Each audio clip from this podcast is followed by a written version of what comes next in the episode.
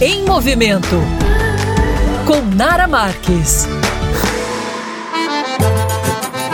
Olá, meus amores! Adoro vir por aqui passar receita para vocês. Receitas fáceis, saudáveis, práticas, gostosas, descomplicadas. O objetivo realmente é esse. Hoje eu vou ensinar para vocês uma receita de um dadinho de tapioca. Acredito que todo mundo aqui já sentou no bar e já comeu. Só que geralmente vocês comem ele frito no óleo. Só que dá sim para você fazê-lo em casa e fritá-lo no air fry ou no forno. Vamos lá, pega o lápis aí que eu vou passar agora os ingredientes. Se você for no supermercado, você vai procurar procurar tapioca granulada. Não é goma de tapioca, tá, gente? É tapioca granulada. Geralmente vende um saquinho com 500 gramas, mais ou menos. Você vai utilizar 200 gramas de tapioca granulado, mais 200 gramas de queijo de coalho, ou procura um queijo Minas Frescal, um queijinho mais light, tá, gente? Mais branquinho. E 400 ml de leite. O sal vai ser a gosto. Dependendo se o teu queijo for muito salgado, você nem precisa colocar sal. Mas você pode botar um pouquinho de sal, se quiser botar um, uma pimentinha do reino. Enfim, o tempero fica realmente teu gosto. Aí você vai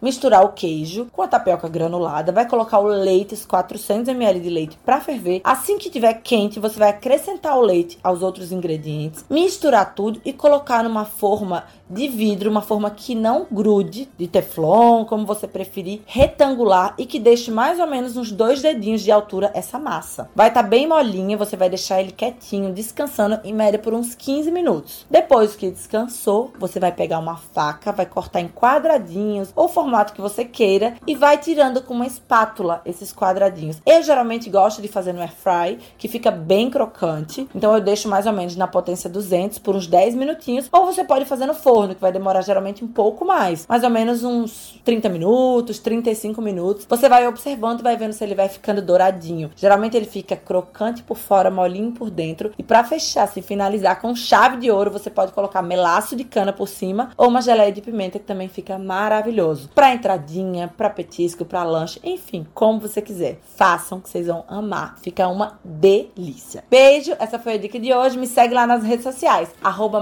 Nara, e até a próxima.